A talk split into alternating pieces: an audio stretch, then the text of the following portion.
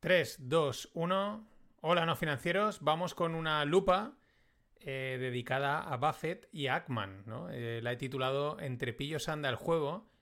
Voy a empezar por otro lado, ¿no? Y luego lo conectaré, ¿no? Porque, bueno, esta gente, evidentemente, pues. Pues hombre, algo pillos son, ¿no? Eh, si no, no llegas ahí y, y, lo difícil es mantenerse, ¿no?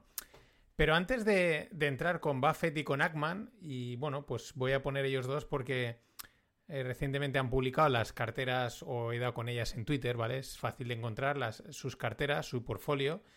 Y pues me ha, dado, me ha dado por pensar un poco, por reflexionar sobre sus carteras. Pero probablemente si cogiésemos la de cualquier otro de, esta, de estos grandes, pues llegaríamos a conclusiones eh, parecidas, ¿no?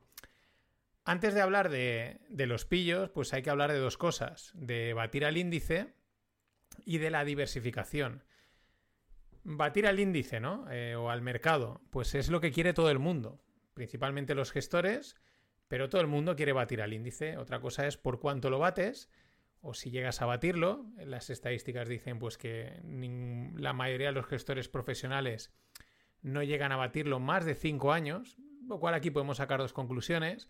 Eh, al cuarto o quinto año mm, las probabilidades de que ese gestor siga batiéndolo son muy bajas, ¿no? O sea, lo hacen durante cuatro o cinco años, pero luego siempre la cosa decae, ¿no? Eh, eso no quiere decir que pierdan dinero, simplemente es que, pues oye, pues para estar pagándole al gestor te vas al indexado y consigues exactamente lo mismo, ¿no? Pero al final es la referencia, batir al índice, al que corresponda. Eh, es lo que todo el mundo quiere, unos más, unos en más cantidad, otros mmm, en mucha cantidad, pero todo el mundo quiere batir al mercado, excepto que seas de los indexados y muy pocos lo consiguen y muchos menos de manera consistente. Que lo hayan conseguido de manera consistente pues son pues esto, los Ackman, los Buffett, los Druckenmiller, las superestrellas, ¿no? Que muchos promedian pues 20, 20 y pico por cien anualizado en sus 20 o 30 años de carrera. Una auténtica eh, barbaridad. Claro, una estrategia de la que la verdad no se habla mucho, pero en principio te tiene que ayudar a batir al índice, no por una barbaridad, pero sí suficiente, es la que yo llamo el SP5. El SP5 pues consiste en indexarte al SP500 o al Nasdaq o a cualquier otro, pero en este caso vamos a hablar del SP500 y además pues compras las 5 o 10 empresas líderes del SP500. Digo 5 o 2 o 3 o las que quieras. Compras la, las que están arriba, ¿no? Eh, ¿Por qué? Pues porque el SP500 es un weighted index, es un índice que está ponderado.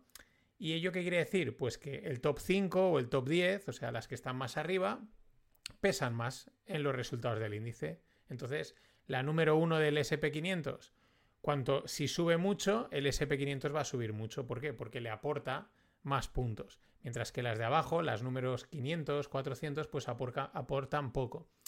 Esa es una estrategia con la que se puede batir al índice es un mix entre indexada y activa. Tú compras el indexado, ya sabes que esa parte te va a ir con el índice y ponderas y cargas de las top 4, top 5, top 6, top 7, las que quieras, ¿no? Las ponderas. ¿Por qué? Porque ya sabéis que los índices, pues las, las ganadoras están arriba y las perdedoras van abajo. De la parte activa es que tienes que estar pues pendiente de si hay algún alguna top cae del top, pues venderla y comprar la que tenga que estar en el top. Eso siempre incurre en más comisiones, ¿no? Pero eso es lo que yo llamo el SP5, que sobre todo pues se ha comentado eh, mucho últimamente, en los últimos meses, porque claro, ha sido muy descarado, sobre todo en los últimos meses, y ya hablamos meses, estoy hablando en casi uno o dos años, de auténtica locura, ¿no? Que se ha vivido en el mercado, eh, que ha hecho que cuatro o cinco empresas aportasen todo el valor del SP500, como es el caso de Apple, de Tesla, de Microsoft y de cuatro más. ¿no? Podemos ver la composición del SP500, que la tenemos aquí, y pues eso, la número uno es Apple, es la, de mayor capitalización, la que más pesa, luego tienes Microsoft, Amazon, Nvidia, Alphabet, Tesla, eh, Alphabet C, ¿vale? Porque tiene dos, dos cotizaciones, Meta, Berkshire Hathaway, que es la empresa de Warren Buffett, eh, United Health, bueno, Exxon, en fin tienes, las principales empresas del mundo, pues están ahí arriba. Con lo cual, eh, pues si estas 4, 5, 10 empresas suben mucho, pues mm, son las que más aportan al SP500. Y si tú las sobreponderas, pues vas a sacarle un poquito más de lo que le sacaría si solo estuvieses indexado. Esa es la idea de eh, lo que yo llamo SP5. Pueden ser la SP7, la SP1 o la SP10, ¿vale? Pero la idea es bastante clara. Y es una, es una estrategia que yo creo que no se comenta demasiado para lo sencilla que es eh, y que debería darte pues un pico de retorno, ¿no? Luego tiene sus, su miga en que pues hay que estar pendiente y hay un poquito de, gestión activa, ¿no? Eso por el lado de, batir al índice, ¿no? Como una idea. Eh, luego tenemos el lado de la diversificación. ¿Qué decir que no se haya dicho de la diversificación? Según un estudio de Beca en marzo, que él está por ahí, pues el número óptimo de acciones en una cartera debe de estar entre 15 y 30 acciones como mucho. Este estudio también es criticado, ¿vale? También se dice que no es correcto, que no sé qué, no sé cuántos, pero para mí eh, yo creo que lo importante es el mensaje que transmite, ya que muchas veces pues nos gusta complicarnos y perdernos en detalles técnicos, ¿no? En, en vez de quedarnos quizás con la esencia o con esa idea potente, que es eso, que un portfolio pues con 15, entre 15 y 30 acciones va bien. Luego podríamos entrar, si las claro, si tienes 15 o 30 acciones y son todas de supermercados, pues no estar diversificando, ¿no? Pero creo que se entiende, ¿no? Pero bueno, eh, además es que si vemos los portfolios de los grandes inversores, pues suelen estar entre las 16 y 20 posiciones. Si ves el portfolio de, Michael Barry, de Buffett o de cualquier otro, pues suelen estar ahí entre esas Depende, ¿no? Pero esas 12, 13, 14, 15, 16, depende, ¿no? De, cada uno lo que concentre, pero están ahí, en ese rango. Eh, nunca llegan a lo mejor a las 25, 30. Es verdad que si miras el portfolio en detalle, pues por ejemplo el de Buffett creo que llega a tener 50 eh, posiciones, pero en realidad, si miras luego los porcentajes, pues de esas 50, solo 16, 20 son las que aportan pues casi el 95% de la cartera. el resto pues es casi eh, testimonial, eh, que bueno, pues eso por, pues por yo que sé, incluso puede que las tenga pues por yo que sé, ¿no? Vale, eh, y eso lo ves, ¿no? Por lo tanto, esta gente, de, este el estudio más correcto, ¿no? Pues si esta gente lo hace es por algo, ¿no? ¿Por qué? Pues por, por, esa es la razón, ¿no? Porque al final no quieren sobrediversificar, pero tampoco quieren quedarse corto. En resumen, de la diversificación, pues que si te compras todos los quesitos del mercado, estás sobrediversificado, ¿no? Pagas comisiones de más y estás también demostrando que la verdad no sabes muy bien lo que estás haciendo. Digo los quesitos porque es muy típico en Twitter, pues que la gente pone su cartera y tiene la forma de, quesito, ¿no? Como los de Trivial y aparecen, pues bueno, todos los quesos del mercado están ahí. Para eso compras un índice y te ahorras un montón de comisiones. Pero bueno, y te va a rendir igual. Pero bueno, cada uno también hace o lo que puede o lo que quiere. Eso por el lado de sobrediversificar. También es verdad que si solo compras una o dos acciones, pues es demasiado. hay demasiado riesgo, ¿no? Too risky.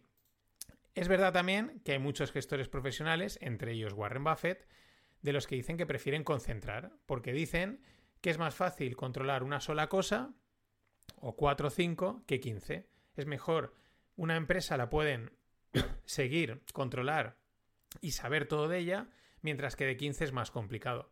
Claro, esto te lo dicen porque esta gente se dedica a ello, pues son profesionales, porque tienen recursos y tienen medios que les permite llevar ese control y invertir en pocas empresas, pero tenerlas súper controladas y que no van a haber sustos.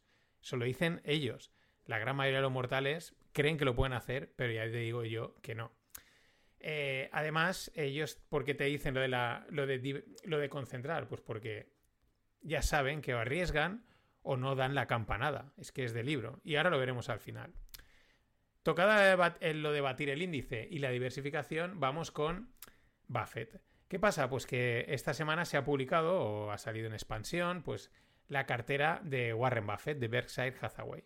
Un 48% lo tiene en Apple, un 13,6% lo tiene en Bank of America, un 7,5% en American Express, un 7,2% en Coca-Cola. En fin, lo que decíamos, aquí prácticamente toda la cartera son apenas 3, 4, 5, 6, 7, 8, 9, apenas 10 acciones eh, le cubren eh, prácticamente toda la cartera, ¿no? Eh, totalmente.